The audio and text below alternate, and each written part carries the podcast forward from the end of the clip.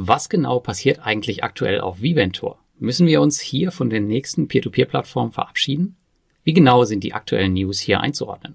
Das und vier weitere kurze Meldungen bekommst du in den heutigen Peer-to-Peer-Kredite-News. Darunter eine neue Smartphone-App von Peerberry, abgesicherte Agrarkredite auf Lend Secured, das Vorgehen von Crowdestor bei der Einholung von Krediten und eine neue Märchenstunde bei Groupier. Viel Spaß!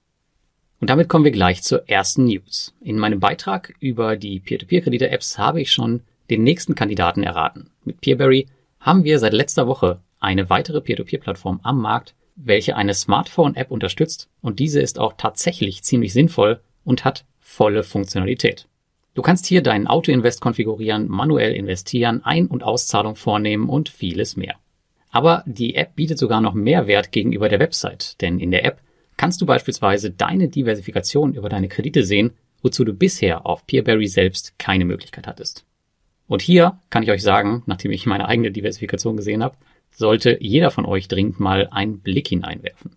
Alles in allem ist die App wirklich, wirklich schick geworden und ich werde sie auf jeden Fall nutzen, alleine schon wegen der Funktionalität, dass ich hier ein bisschen die Diversifikation überwachen kann. Die App gibt es sowohl für Android als auch für iOS.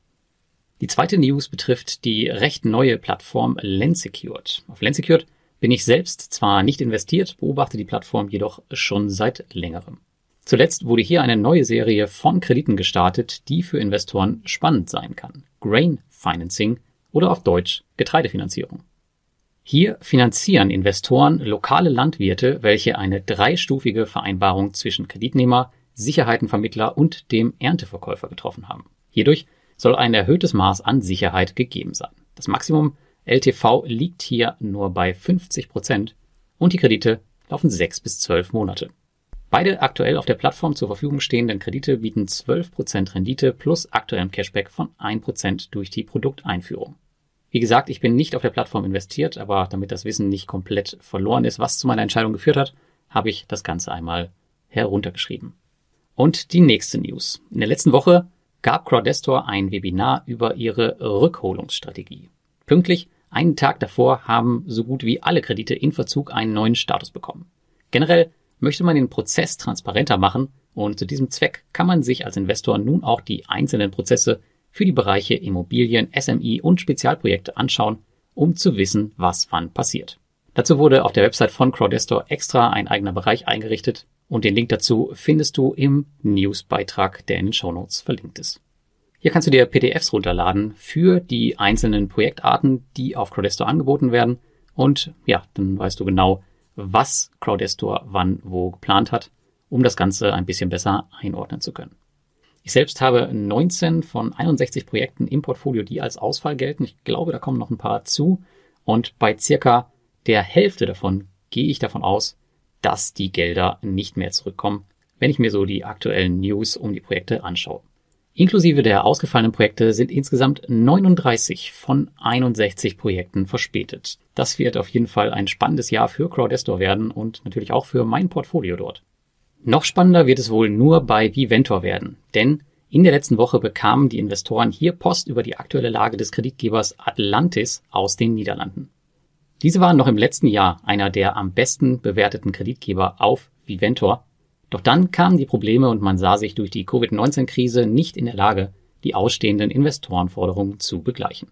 Daran hat sich bisher auch nichts geändert und im Brief an die Investoren gab man auch wenig Hoffnung, dass sich das jetzt in der nächsten Zeit schnell ändern wird. An sich wäre das gar keine große Sache, Kreditgeber kommen und gehen nun mal. Hier ist es jedoch so, dass sowohl Viventor als auch der Kreditgeber Atlantis der Investmentgesellschaft Lotus 597 gehören.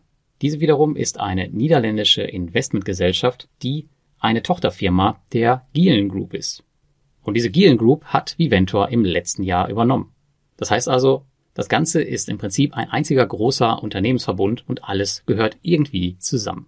Das stinkt natürlich zum Himmel und Investoren versuchen nun verzweifelt über den Zweitmarkt aus den Krediten zu flüchten wenn man bei Viventor auf den Zweitmarkt schaut, dann sieht man hier 2444 Seiten alleine mit Atlantis-Krediten, die abgestoßen werden wollen.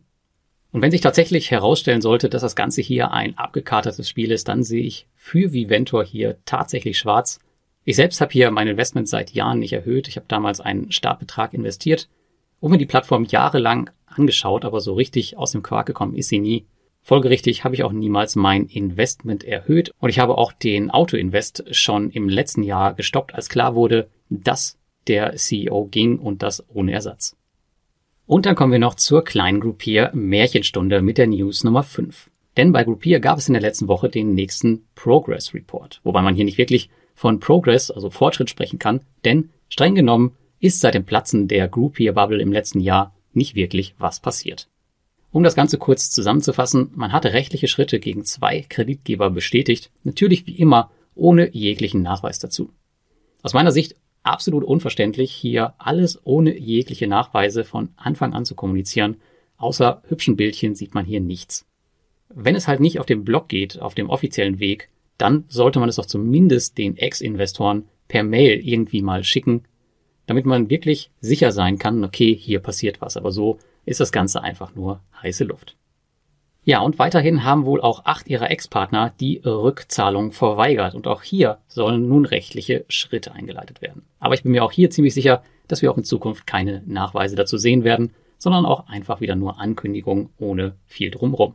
Ich bin auf jeden Fall schon sehr gespannt, ob dieser Krimi 2021 enden wird oder ob wir uns das Ganze noch weiter antun müssen. Das war's für diese Woche. Wenn dir das gefallen hat, dann kommentiere, like oder abonniere meine Kanäle. Bis zur nächsten News.